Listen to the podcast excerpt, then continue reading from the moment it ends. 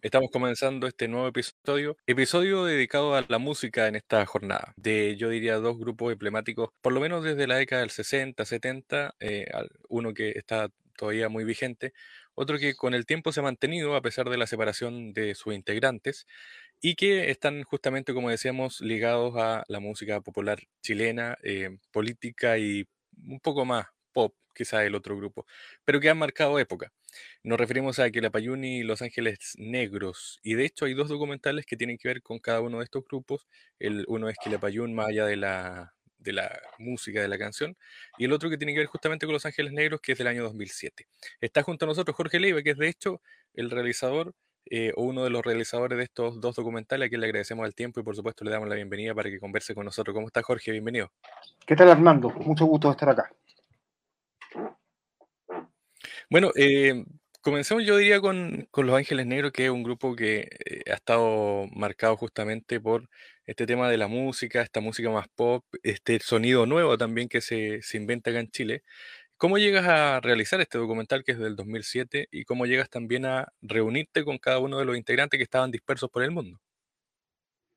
Sí, bueno, el documental de Los Ángeles Negros eh, obedece a un momento distinto en la historia de,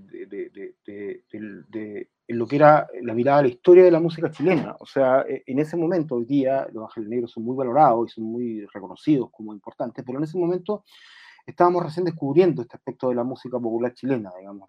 Los Ángeles Negros tuvieron una historia, que es lo que cuenta el documental, eh, muy que transcurrió fundamentalmente a fines de los 60 y a comienzos de los 70 en Chile, pero ellos se fueron al extranjero y ahí como que desarrollaron, desarrollaron la mayor parte de su historia. Entonces, eh, se fueron a México particularmente y recorrieron Centroamérica y otros países de Sudamérica, y Chile les quedó un poco lejos, digamos, y con la llegada de la dictadura todavía esta, esta distancia se agudizó. Entonces, eh, hacia los 90 había músicos chilenos y algunas investigaciones académicas y periodísticas que comenzaron a revelar un poco esta historia, y cuando nosotros empezamos a hacer este documental, que fue como a comienzos de los 2000, esta historia no era tan conocida. Entonces, lo que nos, lo, que nos eh, llamaba más la atención, nosotros lo que nos impulsaba con mayor fuerza era revelar esta historia.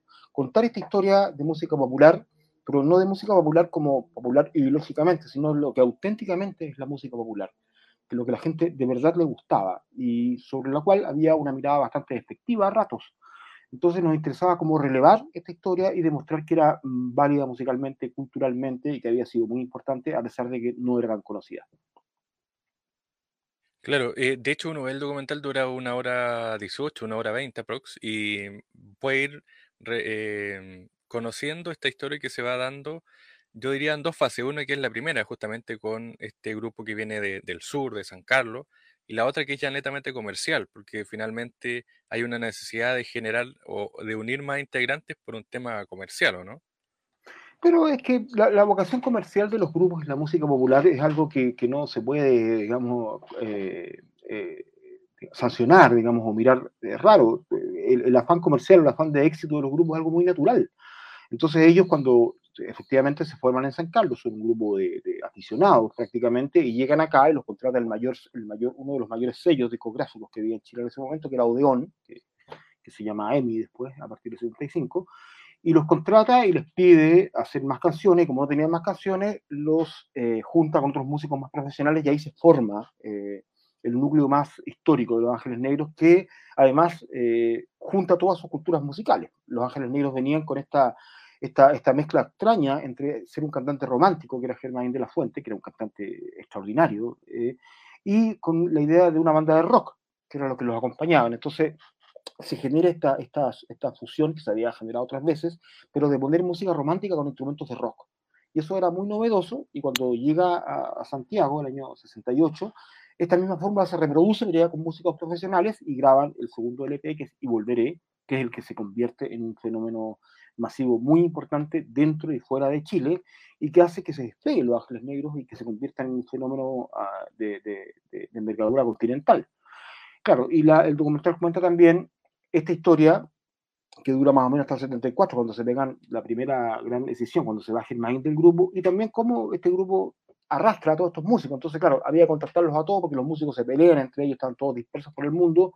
Tuve que contactarlos, los fuimos juntando, había unos que tocaban en México con el nombre de Los Ángeles Negros, otros que tocaban en, en, Estados Unidos con el nombre de Los Ángeles de Chile, unos que tocaban en Santiago con el nombre El Sonido de los Ángeles, y Germain de la Fuente, que se presentaba desde que se fue del grupo como Germain y sus Ángeles Negros, y ahí como que seguimos a cada uno, también demostrando cómo estos músicos, de alguna manera estas personas que ya eran mayores, estaban eh, atadas a esta historia de una manera muy poderosa que les había marcado su vida y que lo había dejado siempre haciendo lo mismo. Y eso era muy interesante porque además siempre se tiende a ver como que, claro, como que es, medio decadente, pero en realidad nosotros encontrábamos que eso era muy digno y era muy bonito y los músicos estaban tocando en la carretera que es el sueño de todo músico, digamos. O sea, si llegar hasta los 70, 80 años arriba de un escenario tocando guitarra, haciendo gira, es algo que no me parece a mí eh, que está muy lejos de ser decadente, me parece bacán, y yo creo que eso quería mostrar el documental también, digamos, estos músicos activos, una historia que si bien había transcurrido creativamente eh, a comienzos de los 70, eh, estaba viva todavía y las canciones y el, el, arrastre popular eran la mejor demostración de eso. Claro, eso te quería comentar sobre todo el tema, porque claro, uno ve en el documental que cada cual, a excepción de Nano Concha, todos los otros demás crearon grupos ligados justamente a lo que fue eh, el, repertorio clásico, que es del 69 a 73 aprox, que son las canciones más conocidas justamente de Los Ángeles Negros. Em, ¿te dio la sensación de que ellos finalmente, más allá de estar eh, eh, cada uno por su cuenta, quedaron marcados, pegados con, Los Ángeles Negros por el tema, por el impacto que tuvieron, por el... También hay que decir que en el extranjero fueron ultra conocidos en su momento.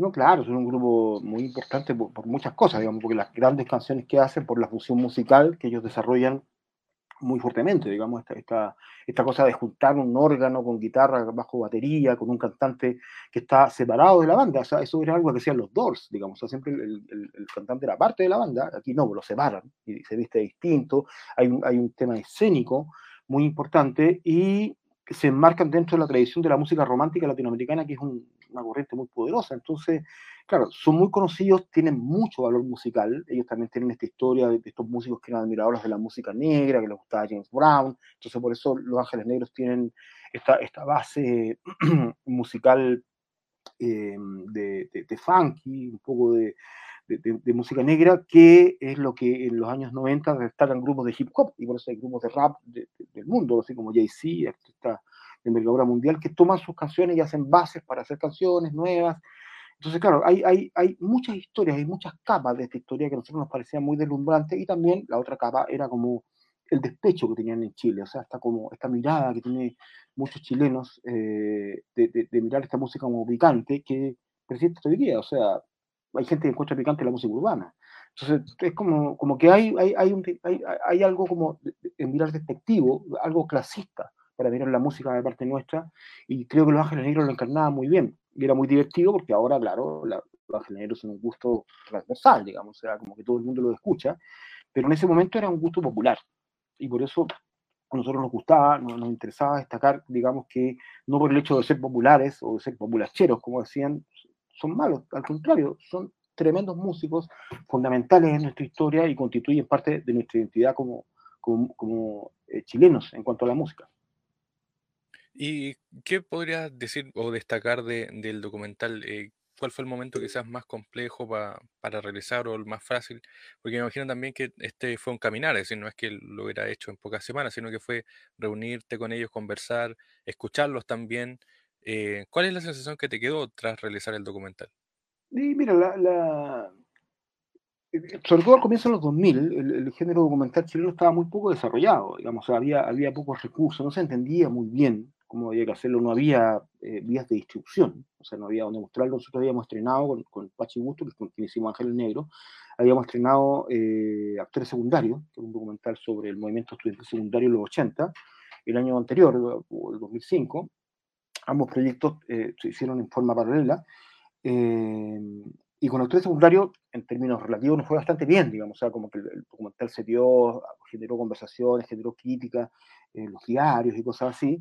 Y claro, ahí descubrimos, digamos, que era posible todavía como empezar un documental seriamente, eh, pensándolo también en, en, en, llegar a más públicos, y nuestra idea con los Ángeles Negro era esa, era, era, pero fue larguísimo, el proceso duró cinco años, hubo contactarlos a ellos, siempre ellos tuvieron la mejor disposición, en todo caso los músicos, nos, hicimos no, amigos, pero cercanos a ellos, eh, lo, hemos seguido viendo. Nano Concha, que, en el documental justo no estaba dedicado a la música, formó un grupo hace poco que se llama Los Ángeles Clásicos, con Jorge González, con otro de los, de los, integrantes históricos, y, también sigue tocándose. Todos están tocando, pero Mario Gutiérrez falleció hace, hace un par de años, digamos, el guitarrista.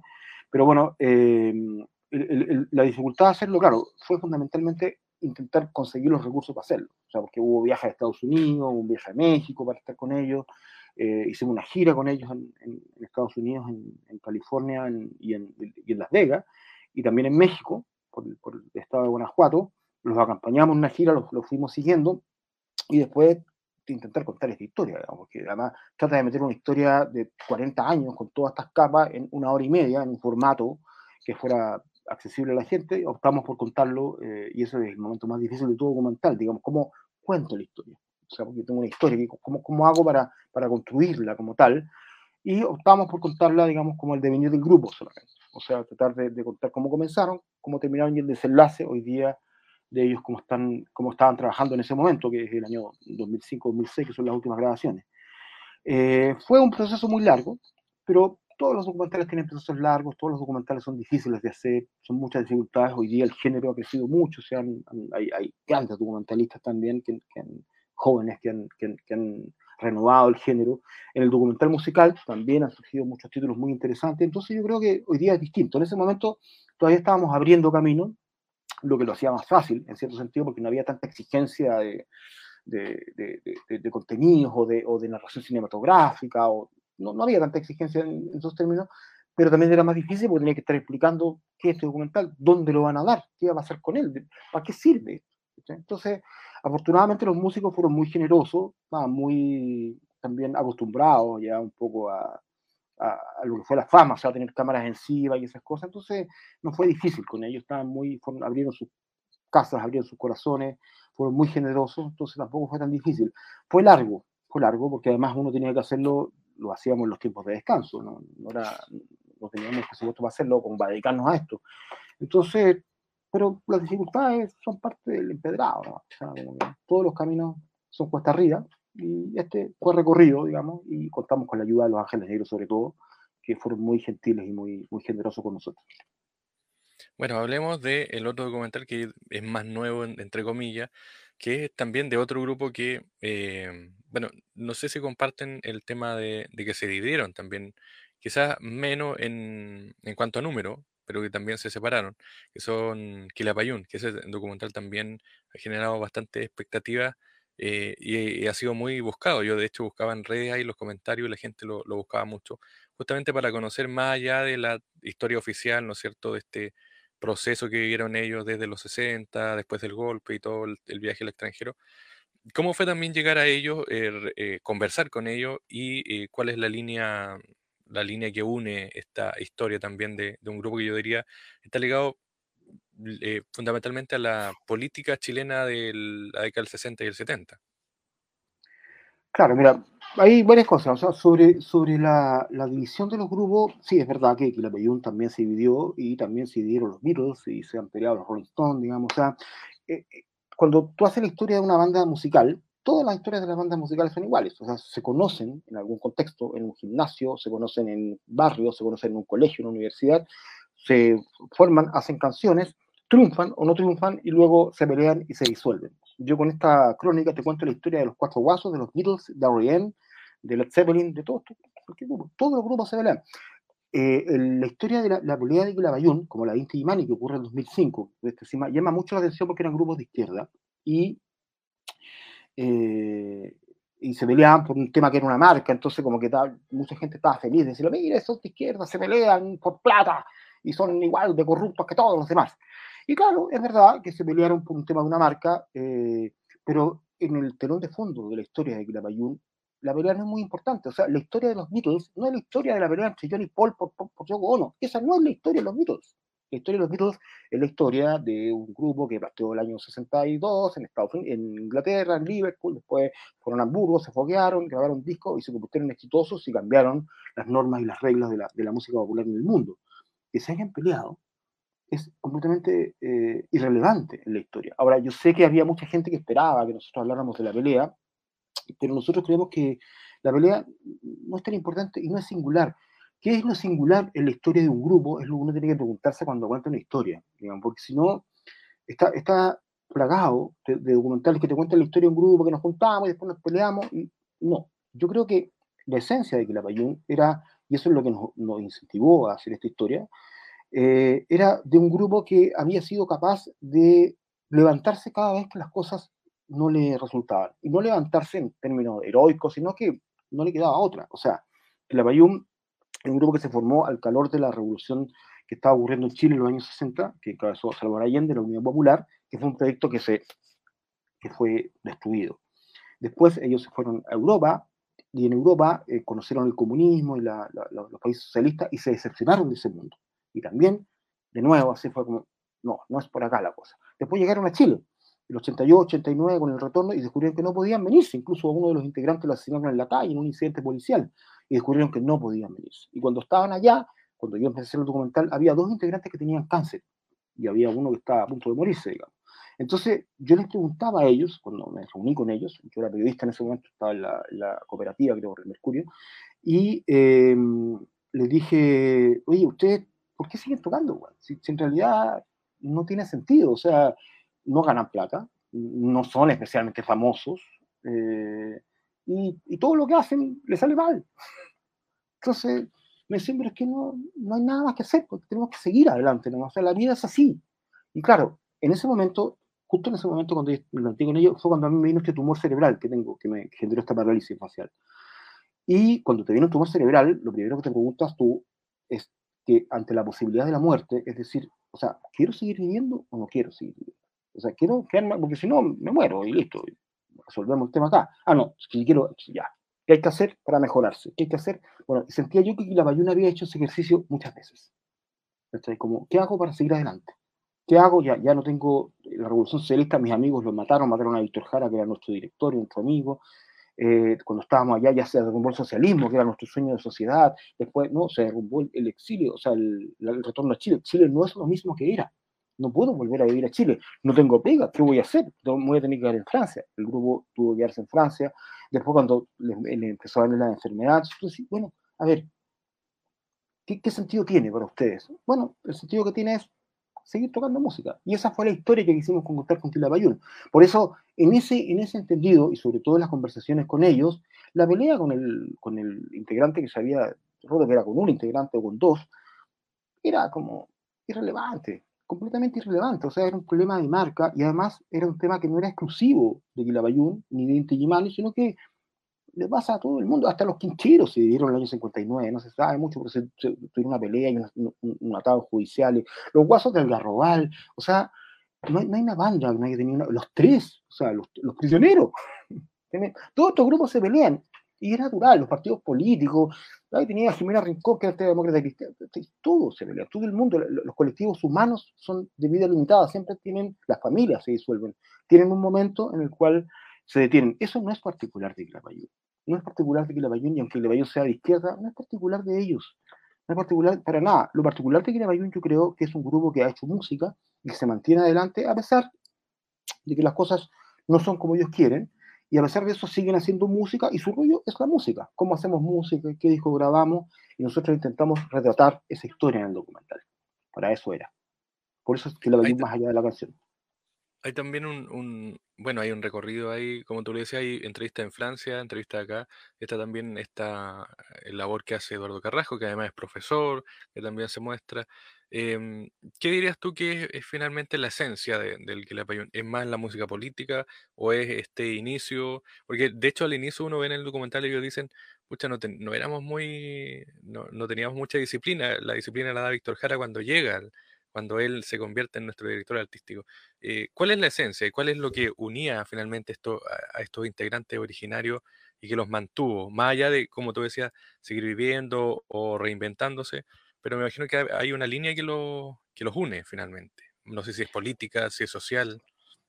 Yo creo que en, general, en, los proyectos musicales que me ha tocado mirar, digamos, de cerca, porque igual yo estudié esto como la, la música popular, eh, lo que los une a los músicos generalmente es un proyecto artístico. O sea, es un proyecto artístico. Hay un, hay un, hay un músico chileno muy sabio que se llama Gabriel Vivienzoni, de Lucibel, que él decía que para que un grupo esté junto, tienen que darse dos de tres condiciones. O tienes que estar haciendo muy buena música, o lo tienes que estar pasando muy bien, o tienes que estar ganando mucho dinero. Por lo menos dos. O sea, que lo estés pasando bien y estés ganando dinero, aunque no estés haciendo buena música.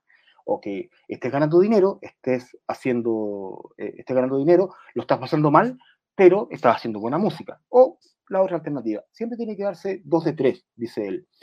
Yo creo que lo que une a Bayún y lo que une a todos los demás grupos, digamos, es un proyecto artístico. estamos haciendo música, nos gusta hacer música y lo estamos pasando bien y nos conocemos y estamos además transmitiendo un mensaje.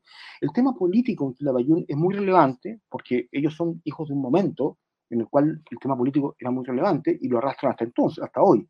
Pero no, no creo que eso sea solamente lo que los define, eso es parte de la vida. Los proyectos artísticos integran muchas otras cosas.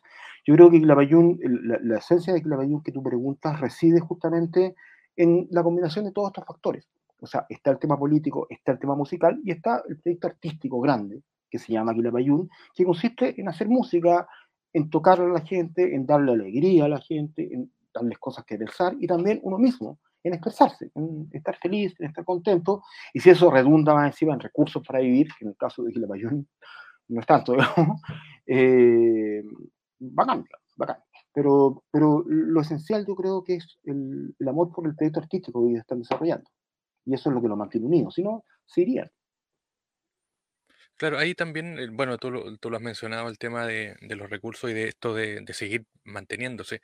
No sé si eh, fueron tan masivos como Inti Illimani. Inti por ejemplo, en algún momento llegó a ser un un grupo muy importante en, Europa. ¿No, ¿Pasó lo contrario con ellos o, solamente se mantuvieron así como en círculos más pequeños? ¿Qué pasó con, con Quilapayún en Europa cuando vivieron allá después de Fue muy importante. Mira, hay, hay, un reflejo muy importante. Había un programa en, en, Francia que se transmitió entre el 78 y el 85, creo, que se llamaba El Gran, Le Grand Siquier, que era un programa que transmitía la televisión francesa eh, los sábados en la noche con un conductor, e invitaba a músicos franceses solamente músicos franceses. Y el único invitado extranjero es Quilapayún. Quilapayún era un grupo muy importante en Francia, o sea, tocaba, igual que el Inti en Italia, ambos grupos fueron muy importantes, muy cercanos además, además son amigos entre ellos, son como tienen, los, hijos son todos amigos, hay, un, hay, hay una relación familiar entre ellos, eh, pero Quilapayún fue muy importante, o sea, de los 80, eh, a 70 y 80 en Francia, tocaban, hacían giras, estaban permanentes, o sea, han estado en los cinco continentes, fueron muy, muy, muy, muy conocidos, tanto como Inti también. Inti es un grupo que yo creo instrumentalmente desarrolló una síntesis musical mucho más interesante, digamos. Inti tiene una música mucho más deslumbrante, digamos, pero eso lo piensa aquí la Bayún también. Eh, o sea, son, son maravillosos, pues, es increíble. Eh, ellos también son importantes, que la Bayún son muy importantes hasta fines de los 80, comienzos de los 90, cuando ya se cae este un poco este, este, este medio, este, todas las musas, todas las modas musicales pasan, o sea, esto es así. Creer que uno puede estar arriba de la pelota toda la vida, no, a menos que sea de Big Bowie, digamos. O sea, hay gente que, claro, hay algunas mentes dotadas, eh, superlativas, pero en general eh, todas las modas pasan. Y el último, por ejemplo, el 90 se vino a Chile y se trasladó a Chile y aquí desarrolló un trabajo muy regular y muy maravilloso y el Kila no se pudo venir, después vino la decisión, pero a partir del 2000 también ellos han ido cosechando sus cosas. Yo creo que ambos grupos fueron muy importantes en su momento, afuera también, eh, y son, es parte de su historia eso ya, o sea, es como, es, un elemento más de su historia. Ya no es lo mismo que antes y es natural que así no sea, o sea, esto tiene que pasar, si nadie puede estar arriba de la pelota toda la vida. Hay otro tema también que, que, es interesante, que es la era que estamos viviendo ahora, que es la era digital, por ejemplo, haciendo esta entrevista a distancia. Eh, ¿Cómo Los Ángeles y también Quilapayún finalmente son ayudados por la era digital, porque imagino que hoy día escuchar la música o adquirir la música es mucho más fácil. Eh, ¿Sientes también que hay una ayuda hacia ello y una masificación mayor en cuanto a, poner ahí en, sobre la mesa la calidad musical o destacar esto, a estos dos grupos que finalmente, más allá de, los estilos que son diferentes, tienen hoy día una presencia mayor, es decir, en, en, los nuevos músicos, en las nuevas creaciones, ¿hay también hay un reconocimiento a eso a través de también de la ayuda digital? Yo creo que el mundo digital ha, servido sobre todo para que uno tenga acceso a músicas que antes eran muy complejas, ¿no? Era muy difícil acceder. O sea, yo puedo escuchar a un músico de Senegal y, eso antes no podía hacerlo. Antes para conseguir un disco de Yusun Dur, digamos, que seguir con el ejemplo de Senegal tenía que ir a comprar la disquería o encargarlo Estados Unidos. Ahora, ahora todo eso está a mano y eso es, tremendo. Los archivos también, o sea, poder ver en YouTube, tú lo dices, a, a Mani tocando en Italia en el año 76, eso es posible de ver. eso que era una cosa que nació en dictadura, yo que soy más viejo, uno no se puede imaginar eso. O sea, uno con suerte tenía un café de, del Inti, del Kila y una foto y ahí como que te voy a construir un poco la imagen. Hoy día yo creo que el, el, mundo digital ayuda a eso, pero yo creo que la, el, principal motor de esta búsqueda está en los músicos y en las personas, o sea, las personas interesadas. No porque esté en Internet está accesible a todo el mundo, o sea, la mayor parte del consumo digital de música hoy día es la música urbana, digamos. O sea, la canción más escuchada de la historia en Chile, en Spotify, es Una noche en Medellín. Y la segunda más escuchada es Ultra Solo. Entonces, claro, estas canciones no, no, no, en, estos, en estos lugares no, no, son su lugar nativo de difusión y, no, pueden ser comparadas, digamos. O sea, eh, Una noche en Medellín tiene, yo es una columna hace poquito, de, tiene 500 millones de reproducciones y Gracias a la Vida tiene 7 o tiene 15. O sea, y todos juntos tiene 4. Entonces, bueno, entonces como Una noche en Medellín es más importante que todos juntos. O sea, si yo salgo aquí a la calle y grito hace mucho tiempo, hace tiempo que yo preguntándome me van a contestar 20 personas, ¿para qué vivimos tan separados? O sea, es una canción indudablemente que está sumergida en el pueblo chileno y eh, estas culturas también. Y estas otras canciones marcan más índices. Yo creo que el mundo digital a lo que ha ayudado es a que uno tenga acceso, pero el hambre, la búsqueda, es algo que está en cada persona. Y eso es lo que a uno le interesa con estas películas, con los sitios web y las cosas que uno hace, es llamar la atención, es llamar a la gente a que consuma, no solamente a que mire eh, las cosas nuevas, modernas o lo que destacan lo más reproducido, sino que explore por su cuenta, porque ahora es posible. O sea, una persona que vive en una población en, en, alto con internet, puede escuchar una canción de Inti Mani de los 70, de Quilapayún, de Los Ángeles Negros, o o también de Bob Dylan, o también de Elvis Presley, o también, o sea, eso es posible, eso está accesible. Lo que hay que hacer, yo creo, es tener hambre por buscarlo. Y eso yo creo que es interesante, tipo de documentales, tipo de experiencias, o tu programa, digamos, porque es lo que fomenta justamente eh, el apetito por descubrir estos mundos. No creo que baste solo con que esté en Internet. Hay que, hay que hacerlo atractivo para que la gente venga a verlo. ¿Y ¿Cuál fue la recepción del, público? ¿Cómo, bueno, me imagino siempre hay en, las presentaciones hay un, tema más, más potente del, del, tú a tú, de conversar con la gente. Eh, me imagino más con el tema de, de Kila con, con, su ambiente y de Los Ángeles también con su ambiente. ¿Cómo fue la recepción ahí y, y la llegada también de la gente? ¿Qué tipo de gente también llegaba a ver los documentales? Bueno, lo que, lo que hicimos, los documentales han tenido harta rotación eh, en su momento, eh, ahora está en internet, está en onda media, que se pueden ver en Chile solamente, está en onda media, y en, su momento, sobre todo Los Ángeles Negros, había que ir a una sala de cine, digamos, a una sala de video, no había, no había ninguna otra manera, entonces tuvimos la oportunidad de juntarnos con harta gente, con, con Bellón también, eh, bueno, fue harta gente al cine. Con Telepayún estuvo en Miradoc, Los Ángeles Negros estuvieron donde existía Miradoc, este, este circuito de, documental que hay de, circulación de documentales en salas de cine. Eh, la gente en general te agradece mucho esto. Tienen, tienen muchas experiencias personales que contarte sobre su experiencia con el grupo. Porque lo conocieron, porque lo vieron, porque lo escucharon, porque esta canción les marcó un determinado momento su vida. O sea, estas músicas están en sus vidas, entonces cuando ven estos documentales siento yo que como que le dan un marco a su, a su vivencia. Y eso es muy bonito, y la gente lo agradece mucho, con, con, mucho cariño, con mucho entusiasmo, los músicos. Muchas veces hicimos, eh, sobre todo con Clavayún, hartas exposiciones con ellos.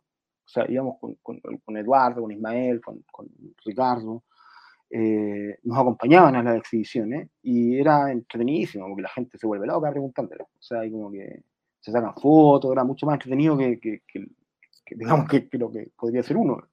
Entonces, y agradecían la película, les gustaba, la gente, mucha gente salía diciendo voy a escuchar más canciones, o había canciones que no cachaba, las voy a buscar, cómo se llaman, o sea, había, justamente se lograba lo que nosotros queríamos, que era despertar el apetito por estos conocimientos, por este mundo, por esta música, por este arte, por esta cultura chilena. Yo creo que es la principal gratificación, digamos. Nosotros estamos siempre con estos dos documentales, y bueno, con actores secundarios, con todos los que hemos trabajado, tenemos una estupendo relación y cariño, digamos. Yo con los que la Bayú, sobre todo, terminé amigos de ellos, o sea, viendo cumpleaños y esas cosas, digamos. O sea, como que terminamos, terminamos muy cercanos.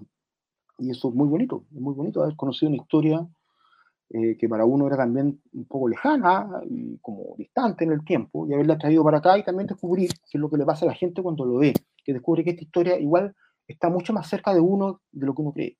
O sea, uno dice, ah, yo escuché esta canción en los 70, bueno, pero ¿sabes qué? Le hicieron a estas personas que son como tú, que son de provincia, que son que tienen papá, que tienen mamá, que están aquí, y aquí están, ¿cachai? Y tienen desventuras, y, tienen, y son seres humanos, y eso es muy, muy gratificante, que la gente sienta que esta historia también les toca, que también es parte de ellos. ¿En qué está ahora Jorge Leiva? Eh, ¿Algún proyecto personal, trabajos?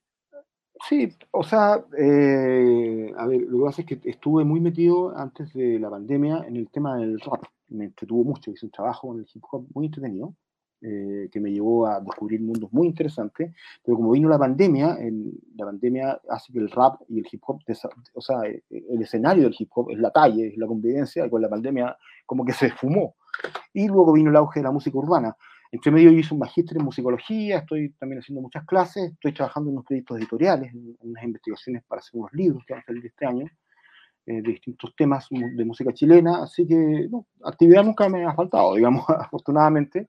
Eh, haciendo muchas clases también, eh, en la Chile, en la Portale, eh, en eso.